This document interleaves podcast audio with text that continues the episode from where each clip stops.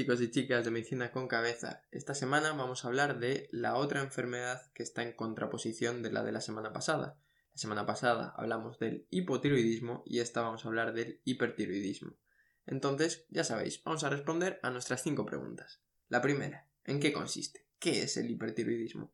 Pues es muy sencillo, la definición sería una situación de nuestro metabolismo que se caracteriza porque va a haber un aumento de la concentración de las hormonas tiroideas libres. Punto, se acabó, ya está. Es decir, hipertiroidismo, aumento de hormonas tiroideas. Eso ya es fácil, eso todo el mundo tiene que saber. Pasamos a la segunda pregunta, que sería, ¿cuál es la causa? ¿Por qué tenemos este aumento de las hormonas tiroideas? Pues esta es una buena pregunta, porque hay muchas causas. Vamos a hablar de algunas de ellas.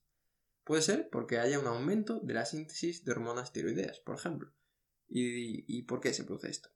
Para formar las hormonas tiroideas, las células de la glándula tiroides utilizan el yodo. Entonces, si tú una persona que tenga predisposición, puede que sea una persona que tenga bocio, por ejemplo, le das mucho yodo, vas a generar un efecto que se llama efecto Job-Basedow, que lo que provoca, eh, así en palabras para que nos entendamos, es que esa glándula tiroides funcione muchísimo, porque como le has dado mucho yodo, funciona muchísimo, y entonces se sintetizan muchas hormonas tiroideas. Esto es la primera de las causas, un aumento de la síntesis, digamos entre comillas, de manera medio natural, ¿no? La segunda de las causas sería la enfermedad de Graves, de la que ya tenemos un podcast que, para el que recordemos, es que se producen unos anticuerpos por nuestro organismo que lo que hace es estimular a las células em, eh, liberadoras de TSH, el receptor de TSH, y entonces hace que la glándula tiroides fabrique más hormonas tiroideas. Pero esto ya sería por unos anticuerpos que estimulan la síntesis de hormonas tiroideas. Luego tenemos, por ejemplo, un nódulo, un adenoma tóxico, que básicamente lo que es es un conjunto de células, un adenoma, que lo que va a hacer es ser hiperfuncionante, va a funcionar por encima de lo que tendría que hacer la glándula tiroidea, entonces va a generar mucha hormona tiroidea. Y otra de las causas, ya llevamos tres, hemos dicho el aumento de la síntesis, por ejemplo, en el efecto Job base por el yodo, la enfermedad de Graves, que es por anticuerpos, el adenoma tóxico, que es pues, por un conjunto de células que se ponen a funcionar muchísimo, y luego la tiroiditis, tiroiditis, acabanitis, inflamación, inflamación de la glándula tiroidea.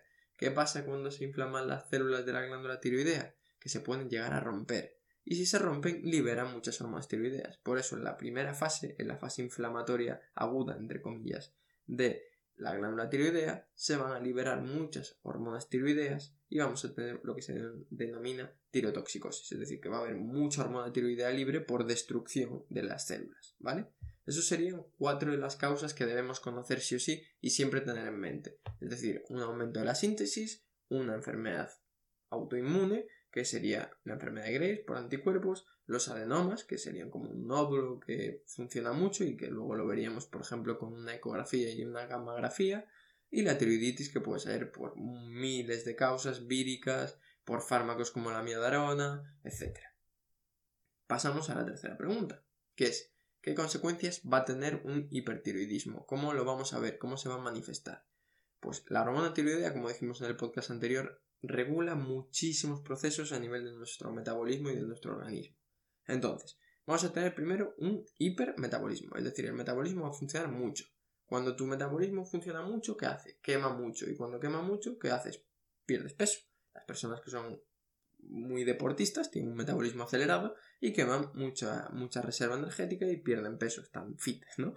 Entonces va a ser gente que tenga una pérdida de peso notable, que se sienta débil, porque evidentemente todo ese metabolismo acelerado gasta energía. Luego también se va a estimular el sistema adrenérgico, y como sabes, el sistema adrenérgico lo que hace es taquicardia, entonces va a ser personas que en taquicardia, que no tengan además palpitaciones, es decir, noten los latidos del corazón, van a tener la piel caliente y húmeda, y en la enfermedad de Graves aparece el exoftalmos, que básicamente es que son los ojos así que saltones, ¿no? Perfil de persona, imagínate una persona de 25 años que tiene ahí un dolorcillo en la glándula tiroides, que puede ser por la inflamación, y eso que se nota acelerada, que en los últimos dos meses o en el último mes eh, o dos semanas que ha perdido peso, que se siente cansada, etcétera, pues puede ser un ejemplo de un perfil de una persona con hipertiroidismo. Además, hay una manifestación que sería grave, que sería una urgencia, que es la crisis tiroidea. Y se produce cuando aumenta muchísimo, pero muchísimo, muchísimo, muchísimo las hormonas tiroideas. ¿Y qué pasa? Que si las hormonas tiroideas regulaban, por ejemplo, la estimulación adrenérgica, va a ser una hiper, super, ultra estimulación adrenérgica. Y eso puede conllevar a arritmias, puede llegar a producir shock e incluso la muerte. O sea que es una urgencia muy importante. La crisis tiroidea. Y para que sepáis cómo se trata, porque luego no lo vamos a ver más adelante, pues sería intentar reducir la actividad adrenérgica, por lo tanto, beta bloqueantes. También hay que intentar disminuir la síntesis de hormona tiroidea, por lo tanto utilizaremos fármacos antitiroideos y también se suele utilizar corticoides por si acaso, por ejemplo, fuera una inflamación, etc. ¿Qué quiero que os quedéis? Persona que está agitada, taquicárdica, que ha perdido peso, puede ser una persona hipertiroidea. Pasamos a la cuarta pregunta, que es ¿cómo diagnosticamos un hipertiroidismo? Lo primero, lo de siempre, historia clínica, necesitas sospecharlo. Si tú te pones una persona y no sospechas que pueda tener un hipertiroidismo, que puede tener lo que sea, puede tener una enfermedad de Whipper, un chikungunya, lo que sea, tienes que saber. Y para saberlo, pues tenemos que entenderlo. Entonces, tienes que primero generarte una sospecha de que pueda tratarse de un hipertiroidismo. Una vez tienes la sospecha, ¿qué haces? Una analítica. Una analítica en la que tendrías que ver las hormonas tiroideas T3 y T4 altas, habitualmente más la T3 porque como la T4 se suele transformar en T3, pues la T3 es la que suele estar más elevada, digamos, y habitualmente la TSH está disminuida, está suprimida. Como hay demasiada hormona tiroidea, la, hipófisis no manda una señal de que se genere más, al contrario dice, hey, vamos a intentar parar esto, vamos a disminuir la TSH a ver si el tiroide se calma, ¿no? ¿En qué situación estaría la TSH alta y la T3 y la T4 altas? Te lo pregunto, a ver si se te ocurre. Correcto. Sí, podría ser, por ejemplo, un adenoma hipofisario que produjera TSH. Por lo tanto, tendríamos un aumento de la TSH y como hay un aumento de la TSH, la tiroides funciona y funciona y funciona. Ese sería uno de los casos en los que la TSH no estaría disminuida, sino aumentada. Y luego, pues evidentemente, para concretar cuál es la causa principal de este problema, porque hemos dicho que podían ser muchas, una ecografía tiroidea la podríamos hacer si, por ejemplo, palpáramos un nódulo, ¿vale? Si tú palpas un nódulo, pues puedes hacer una eco para ver las características, si tiene características de benignidad, de malignidad, y sobre todo una prueba que es súper útil es la gammagrafía tiroidea, que lo que hace es ver cómo capta el tiroides, si hay zonas que capten más, si hay zonas que capten menos, etcétera. Por ejemplo, si fuera hipercaptante difuso, podría ser una enfermedad de Graves, si fuera un nódulo que capta, podría ser un adenoma tóxico, si fuera un tiroides que no capta, por ejemplo, podría ser una eh, tiroiditis que ya se hubiera pasado, o podría ser, por ejemplo, una tiroiditis facticia por una persona que esté tomando hormonas tiroideas pues a nivel de pastilla, por ejemplo. Entonces, quiero que te quedes con eso, analítica y pruebas para hacer el diagnóstico diferencial entre todas las posibles causas. Y finalmente, pasamos a la última pregunta, que es ¿Cómo tratamos un hipertiroidismo? Pues muy sencillo. Primero tratas la causa si puedes. Si tienes un adenoma y lo puedes estripar, pues habrá que intentar estriparlo o quemarlo con yodo, lo que sea. Si tienes una tiroiditis, pues habrá que intentar disminuir esa inflamación, por ejemplo, ¿no?